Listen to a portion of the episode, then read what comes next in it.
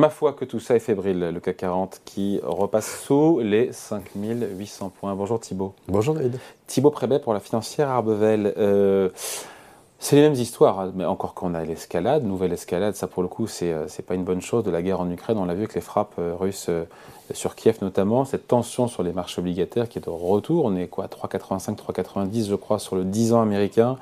Euh, ce trop bon rapport sur l'emploi américain qu'on a commenté euh, il y a cela quelques jours et quelques heures. Euh, et donc voilà, quand on met tout ça ensemble, et eh ben, on a des investisseurs qui continuent pour le coup à broyer du noir. On en est là aujourd'hui. Hein. On en est là. Les investisseurs attendent un signal pour dire maintenant c'est bon, la période un peu de vache maigre, c'est le cas de le dire, hein, plutôt de brutale vache maigre est passée, et maintenant on peut repartir sur quelque chose de positif. Et ce signal qu'on attendait depuis quelques mois, en particulier sur le fond de l'inflation, hmm. ne vient pas. Ouais, tend à se matérialiser. C'était surtout en mi-septembre qu'on avait ce, chiffre d'inflation qui était très attendu, qui devait mmh. marquer, euh, avec ces baisses des prix du pétrole, des matières premières, euh, voilà, une, Il y en aura un autre. Il y a des prix à la consommation, ça sera pour le coup jeudi aux États-Unis. Peut-on avoir enfin une bonne surprise? C'est vrai qu'on a ce décalage assez significatif entre des datas euh, un peu plus retardés parfois ou qui pour des raisons démographiques ne réagissent pas, que sont les prix à la consommation et l'inflation. Et pendant ce temps-là, bah, des prix du fret qui se sont effondrés. Hein, sur, sur les, frais pacifiques, on a été divisé quasiment par 10 depuis les plus hauts. Euh, on a toutes les matières premières industrielles qui baissent très fortement, même le pétrole qui a, a un petit regain de vigueur mmh. la semaine dernière reste très très loin de ces niveaux élevés de l'année. On est comme à 100 dollars. C'est vrai, mais pour les États-Unis, qui est quand même le sujet, qui est le marché leader, le, sujet c'est le cours de ce baril qui a atteint des niveaux à plus de 120 et qui reste aujourd'hui vers les 90. Et donc pas mal de signaux d'inflation qui sont plutôt en forte baisse et qui ont mm. du mal à se transmettre à ce stade dans les indices d'inflation, ce qui donne quand même euh, bah, beaucoup de marge de manœuvre aux banquiers de la Réserve fédérale pour durcir leur discours et moins aux acteurs de marché pour pouvoir être optimistes. Comment retrouver de l'optimisme pour les acteurs de marché? Euh, Ils espéraient donc notamment une, on va dire, des signes de dégradation de la conjoncture économique aux États-Unis, qui inciterait la Fed à être moins agressive sur les taux. C'est pas ce qu'on voit aujourd'hui. C'est pas la réalité économique outre-Atlantique. C'est quand même la réalité, mais le problème, c'est qu'il faut se poser la question de est-ce que les indicateurs sont les bons? C'est-à-dire qu'on a des indices de confiance qui sont à des niveaux qui sont abyssaux hein, parfois, mmh. euh, qui laissent supposer quand même que le consommateur est touché. On a des indicateurs sur les matières premières. Quand le coût du fret s'effondre, c'est quand même qu'il n'y a pas grand monde qui est en train de, vendre des choses aux États-Unis. Hein. Enfin, je veux dire, euh, si vous n'avez pas de demande pour du fret, ça veut dire ce que ça veut dire sur l'activité. En revanche, on a cet indicateur qui est toujours pris, qui est l'emploi, qui est peut-être pas un très bon indicateur. Il faut quand même se rappeler qu'on a une démographie qui s'est effondrée dans tous les pays au monde, mmh. que du coup les taux de chômage baissent dans tous les pays au monde parce qu'on a aujourd'hui beaucoup plus de gens qui quittent le marché de l'emploi que de gens qui arrivent ce qui a tendance évidemment à faire baisser le chômage, et que donc cette statistique de toujours se focaliser sur le chômage pour avoir une vision de l'activité, en tout cas disons qu'elle sera peut-être beaucoup moins réactive que par le passé. Quand vous aviez 10 de taux de chômage en arrivant dans une crise, comme en France en 2008, ah bah c'est sûr que tout le monde avait peur de perdre son emploi, donc du coup l'arbitrage entre épargne et consommation était très réel. Aujourd'hui, les gens n'ont pas tellement peur de perdre leur emploi, donc du coup, on voit bien qu'il n'y a pas ce vecteur d'accélération par une baisse de la consommation. Ça ne change pas le fait que les différents éléments qui laissent supposer qu'il y a beaucoup de facteurs récessifs et déflationnistes qui commencent à s'inviter un peu dans la danse pour modérer un peu cette inflation trop élevée, ils sont quand même bien présents.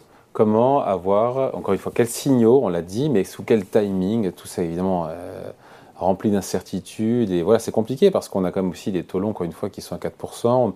On a la Fed qui ne semble pas pour l'instant en mesure de changer son braquet d'épaule. Tout ça ne va pas ensemble, David. Ça ne va pas ensemble parce qu'on a de l'inflation en même temps qu'un début de récession, ce qui n'a aucun sens par définition simple. Enfin, c'est le pire des, le pire des mondes. Hein. Non, mais ça n'existe pas vraiment. C'est-à-dire que c'est un peu le serpent de mer qu'on agite depuis très longtemps, mais en réalité, on sait que dans des mondes où justement la consommation est un peu, un peu limitée par euh, cette baisse démographique, bah, toute récession fait directement baisser les prix. Donc on sait qu'on n'aura pas les deux. En même temps, on a des taux qui montent beaucoup, ce qui historiquement est très rare, et ce qui est souvent quelque chose qui s'accompagne de hausse des marchés actions. Et en même temps, on a des marchés actions qui se cassent la gueule. On a des marchés. les hausses des taux qui s'accompagnent des hausses des marchés actions, il ne faut pas que la hausse des taux soit trop rapide. Ce qu'on a cette année, c'est une rare violence. Si vous prenez les années Volcker, c'est des années où le marché action a pris en annualisé 10% par an en moyenne. Donc ce n'est pas du tout des années où on faisait du moins 25 euh, de manière régulière. C'était des périodes qui étaient positives pour les marchés actions.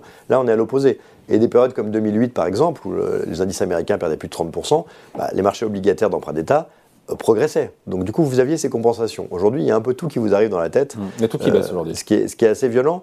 Et qu'est-ce qui peut faire du rappel? Deux choses. Un, un changement de direction de la Réserve fédérale, c'est-à-dire, euh, bah, en gros, un bon chiffre d'inflation. Mmh. Un chiffre d'inflation avec une inflation corps et classique qui baisserait réellement donnerait l'impression qu'on est à nouveau sur le bon chemin. Aujourd'hui, on n'y est, est, pas. Ça peut aller assez vite, hein, mmh. mais on n'y est pas. Ça serait un détonateur, ça. C'est le détonateur. Si jeudi, on a une surprise forte, ne serait-ce que parce que les chiffres de du mois dernier étaient très surprenants et qui pourraient être révisés, mais Voilà, ne serait-ce que parce que c'est les loyers et l'immobilier qui vont un gros effet, qui est quelque chose qui s'inverse assez vite, mais on sait qu'il y a un effet retard assez important dans ces statistiques en termes de loyer. Euh, ça, c'est un premier effet. Et puis le deuxième effet, c'est aussi qu'on est en train de déconnecter très fortement le marché action des profits des entreprises. Et donc, si ce lien se ramène très rapidement, ça peut tenir. Sinon, il y a bien un moment où on aura du mal à acheter. C'est-à-dire, c'est-à-dire, c'est-à-dire? Bah, C'est-à-dire que vous avez des marchés actions mondiaux qui sont entre moins de 5 et moins 30.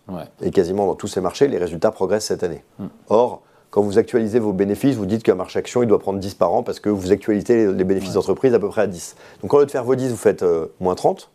Bah, vous avez quand même sacrément dégradé votre résultat par, rapport, euh, par rapport à ce que vous l'entreprise. Ça, un ratio, le ça, fait, ça, fait, une baisse du ratio cours sur bénéfice. C'est ça. Ça rend le marché plus attractif si, encore une fois, les résultats d'entreprise au second semestre tiennent la route, ils sont du même acabit par rapport au premier. Mais au-delà, vous savez que sur les petites et moyennes valeurs, on est passé aujourd'hui à 9, 9, fois les résultats. On était à 20 il n'y a pas si longtemps, on était à 15 de manière un peu normalisée.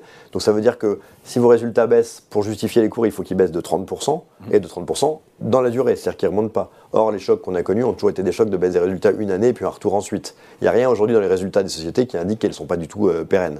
Et donc ça, c'est euh, évidemment le premier point. Est-ce que ça va baisser Et puis, euh, s'il y a des baisses, on attend plutôt en 2023, parce qu'il est vrai qu'en 2022, on a déjà une bonne partie de l'année qui est finie. On a des entreprises qui communiquent quand même très peu sur des effondrements de leur activité, à part de manière euh, très sectorielle, euh, dans des secteurs comme la distribution spécialisée ou autres, éventuellement parfois aux États-Unis sur l'impact du dollar. Mais on voit bien qu'aujourd'hui, on n'a pas des, pluies de, ce qu'on appelle d'avertissement sur les résultats, comme on a pu l'avoir en Donc 2018 il n'y a pas de ou en 2020. à attendre de la part, encore une fois, de ces de publication. Ça commence dès la fin de semaine avec les banques aux États-Unis. Hein. Ouais, on est plutôt quand même sur. On va dire qu'en tout cas, s'il y a des mauvaises surprises, on les attend plus sur les prévisions 2023 que sur les perspectives euh, de ces résultats qui ne devraient pas amener de, grandes surprises. Donc la question c'est est-ce que le temps suffit pour qu'à un moment, quand on a beaucoup déconnecté les résultats du marché, ça puisse se ramener? Est-ce qu'il faut attendre d'abord un discours un peu d'accalmie? Et puis surtout, le marché voit cette fête qui a escaladé. C'est-à-dire qu'au début, on disait, bon, bah, faut monter les taux d'un point, puis de deux points, puis de trois points, puis de quatre points. Aujourd'hui, les taux sont, au niveau de ce que dit la Fed. Si la Fed arrête d'escalader, on va se calmer au fur et à mesure. Si la Fed en rajoute encore une couche, Là, ce sera plus compliqué. On a du mal à le voir vu tous les agrégats avancés sur l'inflation qui laissent supposer qu'on est vraiment allé au bout du sujet. Mais on va dire que si on devait avoir un risque, c'est peut-être celui-là. Et tant que ce risque n'est pas éliminé par une accalmie de l'inflation, les investisseurs vont rester prudents. encore une vague de correction. On peut toujours Parce qu'on n'a pas eu de capitulation. On a eu encore une fois une forte volatilité, mais il n'y a pas eu de grosses, grosses. Euh, c'est compliqué parce qu'on a l'impression qu'on n'a pas à la fois une séance de capitulation et à la fois on a quand même fait plusieurs mois à moins 10, ce qui est quand même quelque chose qu'on voit très rarement dans l'histoire et qui se fait quand même très rarement avec des résultats qui progressent. Donc on va dire ça, c'est inédit, ça. Voilà, une capitulation, on pourrait dire ramener au résultat. Une capitulation sur une séance, on a comme une séance à moins 5, enfin je veux dire, on a eu quand même des trucs costauds. On n'a peut-être pas eu les moins 10 de 2020 euh, pendant la réunion de la Banque Centrale Européenne, mais bon, après c'est des agrégats. La réalité, c'est que si on a un bon chiffre d'inflation, le marché repartira et qu'on a une séance de capitulation propre ou pas, ça n'intéressera pas du tout. La seule question, c'est maintenant quel est le déclencheur? Donc on est sur des points bas sur les marchés boursiers? C'est clair. Vous en avez la conviction, vous? Certains. Mais est-ce que après ça peut être encore un peu plus bas? Peut-être. On est à des niveaux. Vous savez, les, Même si, encore une fois, il y a les possibles escalades, encore une fois, de la guerre en Ukraine, il y a des résultats qui pourraient être, ne pas être au rendez-vous, des perspectives de résultats euh, à venir de la part de l'entreprise. Il y a pas une, chose, fête qui pourrait remettre une louche. Il ne faut pas oublier une chose, c'est que les marchés sont bas quand les risques sont très présents. Et après, la question, c'est est-ce que certains de ces risques peuvent se calmer ou s'évaporer? S'il n'y avait pas toutes ces perturbations qui sont présentes, les marchés seraient très hauts. Et s'ils ne le sont pas, c'est parce qu'elles sont déjà là. Donc on ne peut pas utiliser ces perturbations qui justifient les cours actuels pour dire que ça pourrait aller plus loin. Ça peut toujours aller plus bas. Euh, mais on sait par exemple que quand les spreads de crédit arrivent à ces niveaux-là, en moyenne, un an après, on a fait 20% de performance sur les marchés obligataires. Donc il y a un certain nombre d'indicateurs qui montrent qu'à ces niveaux-là, globalement, en général, ça rebondit assez fort.